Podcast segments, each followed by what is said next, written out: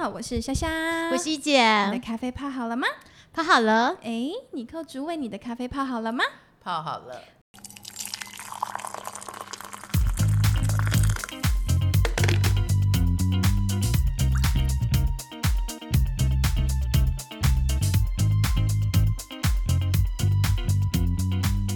欢迎回来，一姐虾妹谈产业哦。大家还是要一边喝咖啡一边来到丁。嗯那开始之前，我们再一次的感谢 First Story、Series Capital、科技空间以及区块客一直以来对我们的支持。那今天来到丁的好朋友是谁呢？哎，今天是我们的好朋友尼寇詹提，是呃前国家传播通信委员会的主委，是那也是我的好朋友。嗯，啊，尼寇跟大家 say hi。嗨，各位听众，大家好，我是尼寇詹婷怡。欢迎你寇主委，她真的是我期待非常非常久，然后也是很多人心中一个女神的代表。一姐，你要不要先跟大家分享一下你跟你寇主委怎么认识？在你眼中的她是什么样子的呢？好啊，其实 actually 哦，本来是李寇应该 suppose 出现在我们的周年特辑，但是 for some reason 宇宙就安排了今天这个神奇的 moment，就在呃呃三八妇女节之后这样子。是那其实呢，我跟李寇认识其实时间不长，但是呢，其实我呃常常听到那个呃尼寇的大名如雷贯耳。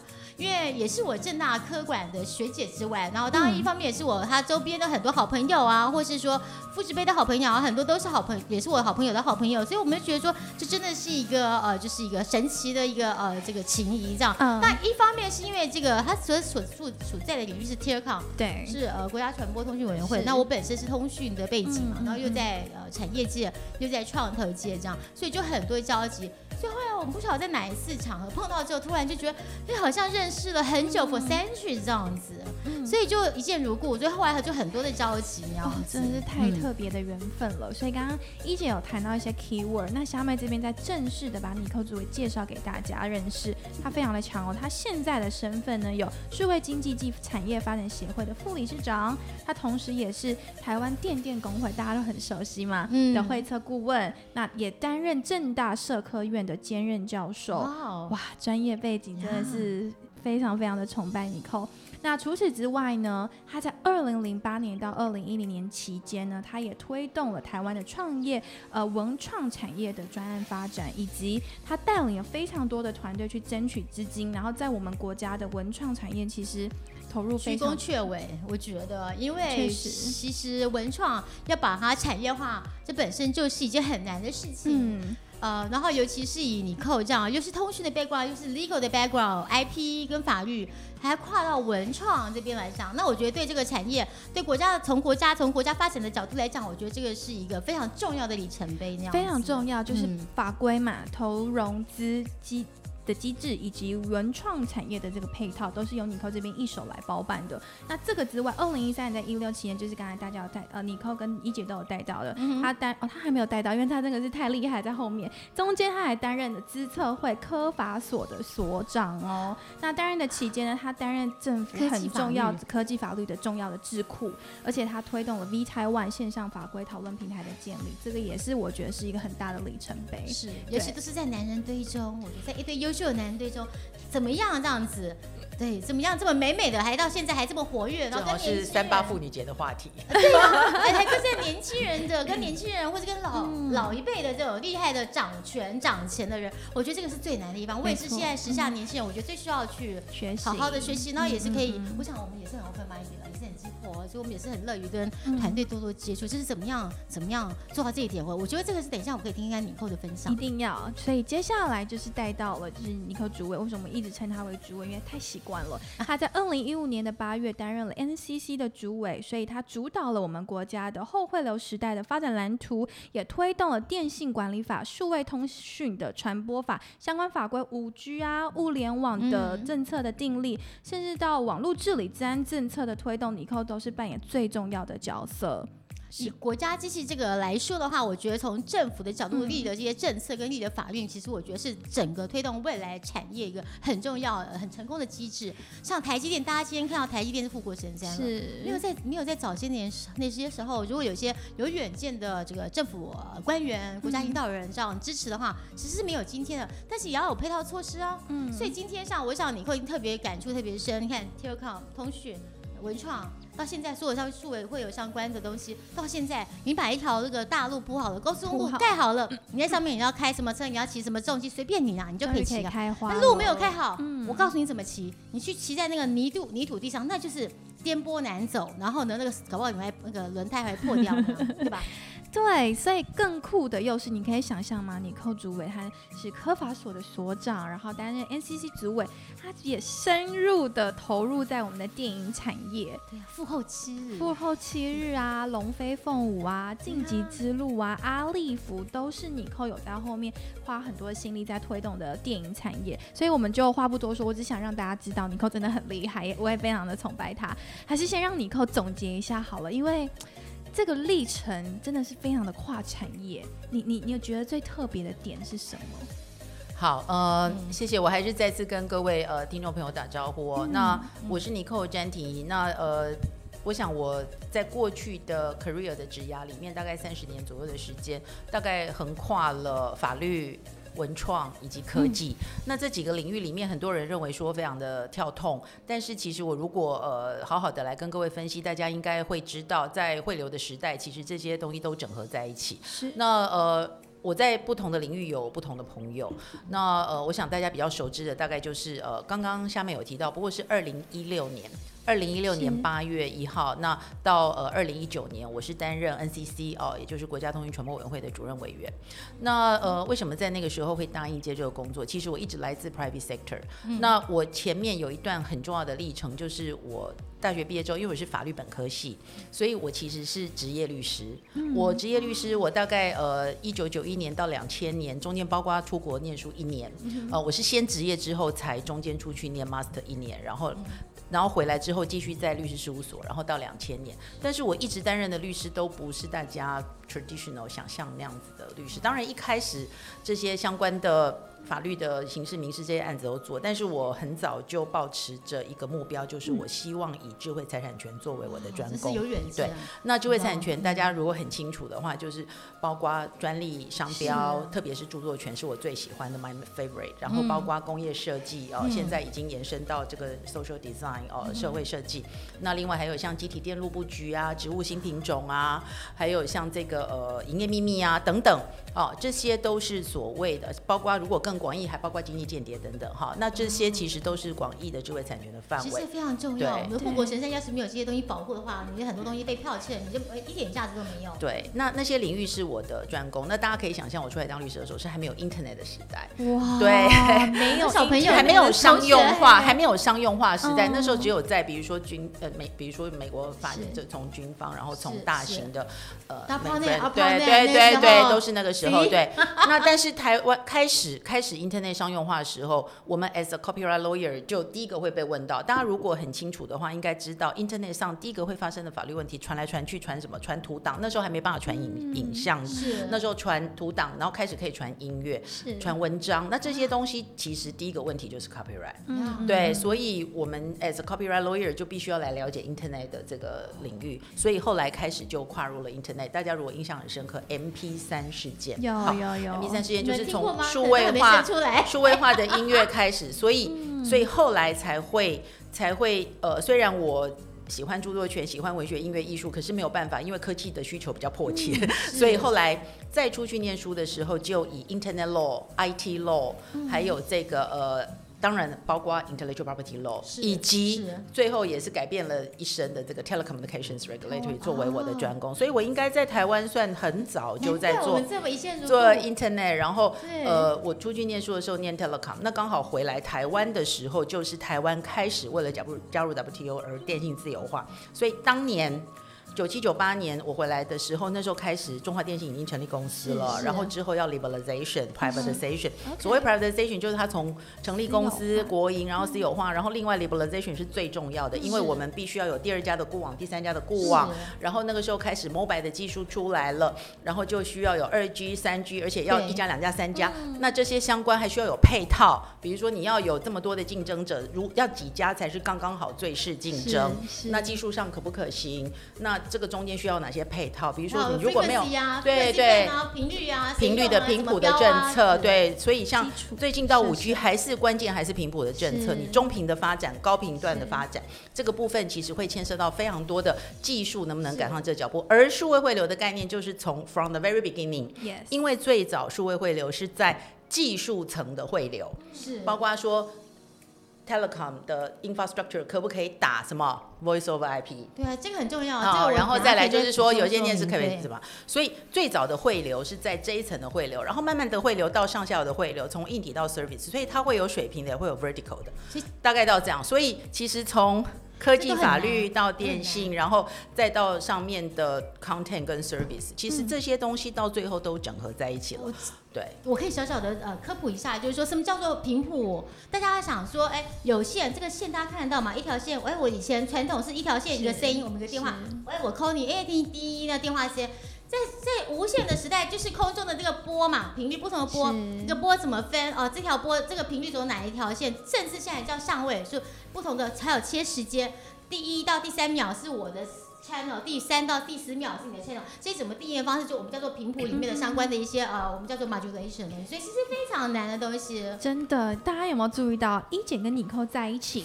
那个语速嘣嘣嘣嘣嘣。我们方便对，所以今天大家一定要用心听，除了语速很快之外，因为内容都非常的专业跟深入我。们可能再再再平民一点，再要要哦，而且我刚刚提到，我本来还在想说怎么办，要怎么解释数位会了。我。刚才真的感谢妮蔻、紫薇都已经解释的非常的棒跟非常完整，而且我觉得它就是行走的台湾的 Internet 发展史，有没有？有到就是所谓的 digital convergence 的部分。呀所以随着二零二零年大家说是五 G 的应用的元年，然后接下来所谓的 WiFi Six 的趋势，我想这个还是会扮演很重要的角色。所以刚刚一开始尼克有先提到，他见证了台湾，而且去铺垫了这个很好的的积累嘛。嗯那尼克你怎么去看哈？现在呃呃产业的发展，是我刚刚提到 WiFi Six 要出来了，然后去结合我们目前可能是基础建设啊，那其中可能包括视听平台的内容到传播素养跟公众的权益呢？好，那个虾妹的问题就是现在 对，其实他提到的问题就是现在呃，应该这样说，就是说呃，目前呃，我们随着这个呃。发展的趋势来看，其实是由资通讯产业来带动，但是资通讯产业来带动，刚开始呃可能影响到生活的某一个层面，嗯但是当它的应用，它可以传的速度越来越快，它可以传的东西越来越多，然后它没有 lag，然后它的 deployment，然后这些相关的技术越来越进步的时候，它已经就已经形成一种，就是说早期网络也只是否学术的应用，但是是现在已经包括所有的商业，然后甚至政府的施政，以及我们所有人的生活，又因为 COVID 的关系又加速了这样的趋势。也就是说，不管我们的生活的形态，我们呃对自我的认同，我们受教育的方式，我们享受娱乐的方式，我们的家庭生活的形态，以及我们运用新科技，还有像甚至金融的环境，还有像环境的议题，甚至权力。区域的政治哦，这些东西其实在在的都是受到整个社会会的环境的影响。那在这样的一个趋势之下，我自己看这件事情，其实有几个点了哈。第一个就是说，资通讯的科技一定会一直不断的进步，因为技术本身是中立性的。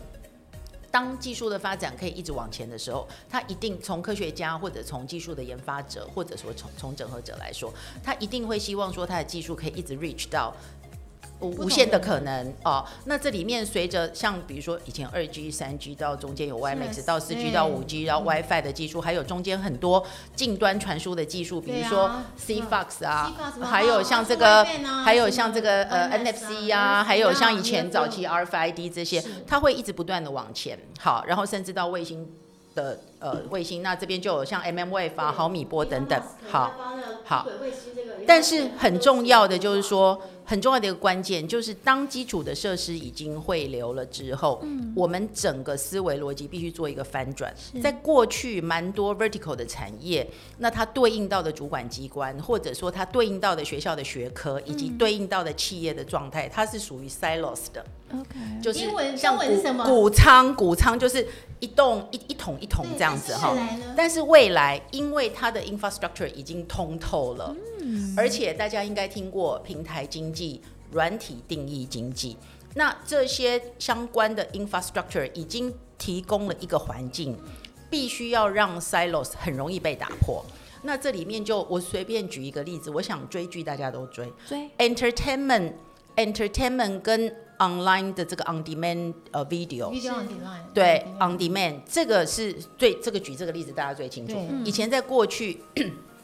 你在家里收呃收视的时候，你就是所谓的在电视看。对那电视它就是线性的，它会有一个时间，然后有一个什么东西。对那现在所有的 streaming 之后，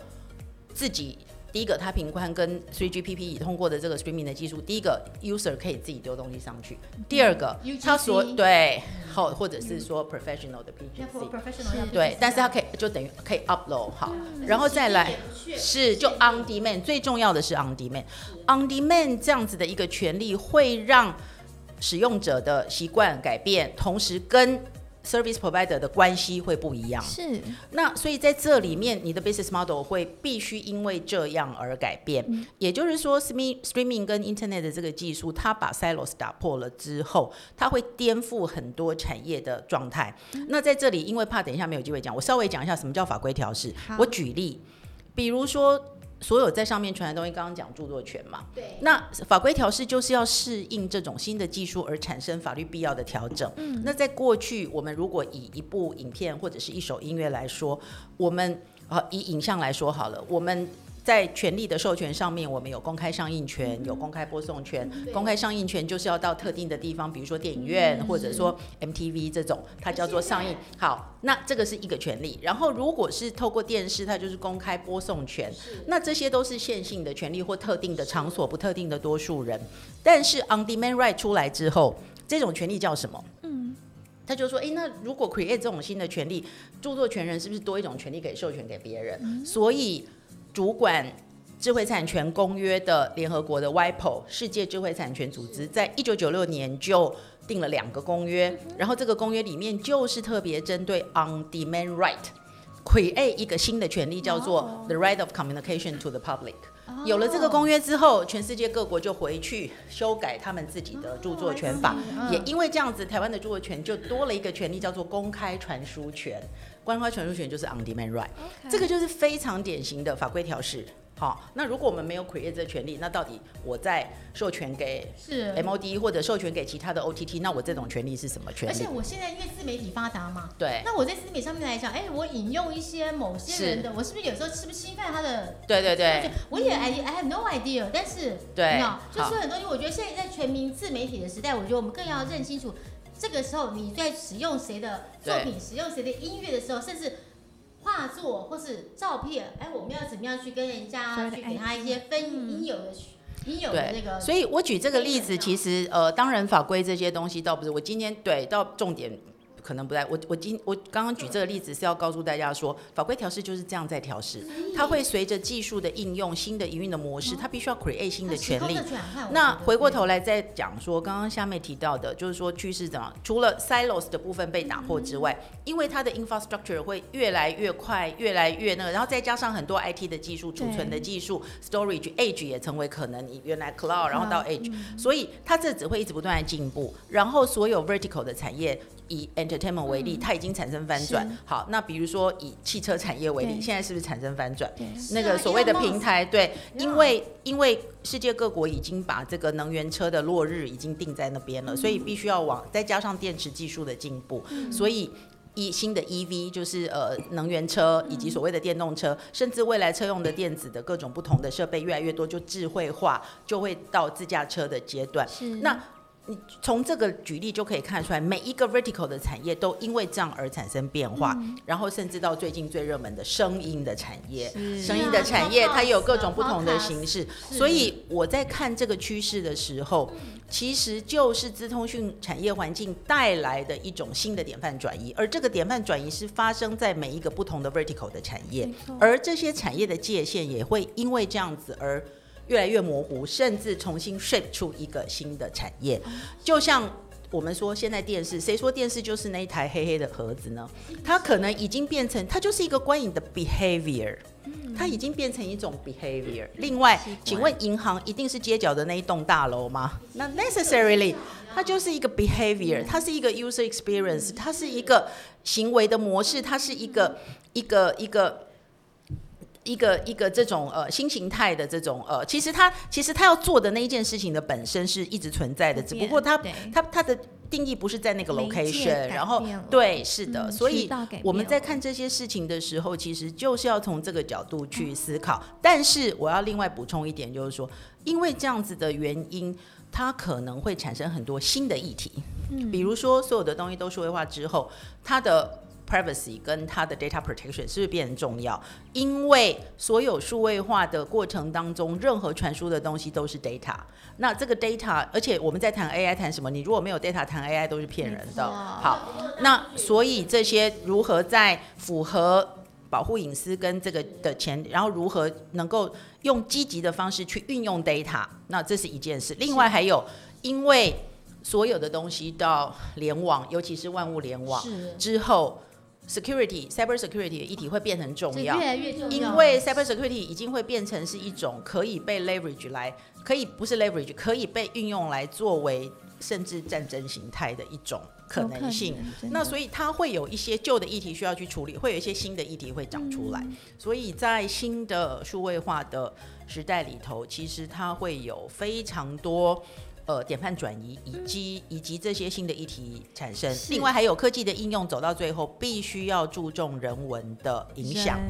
这个就是 social impact。所以为什么 AI 要考虑到伦理？嗯大概 overall，因为这资讯量真的是很大。那先给大家一个 overall 的大概我的看法，好，我觉得已经非常完整了。谈到这个，再回归到一下论，我大概提醒大家，我们现在是二零二一年，可是你们知道，在二零零六年的六月、二月的时候，大概十几年前，好像距离没有很远。我要提醒大家，那个时候《苹果日报》在台湾创刊不到三年，呀，脸书两两岁而已。刚才尼克主有提到中华电信多媒体内容传输平台 MOD 哦，大家现在很听到很熟，对不对？嗯，它刚刚推出不到两年而已那个。时候大家不看好他，你知道吗没错对啊，又就一岁，那个时候的 Netflix 还在租 DVD 耶。二零零六年的时候，Twitter 我们还没有存在，更不用说我们现在用的 Line、微博跟 WeChat、优酷、爱奇艺都不在，都不在。所以随着这个时间的进，一方面也是那个时候的 infrastructure，那时候的基础环境嘛，那时候其实还在二 G 的时代，二零零六年的时候，所以你看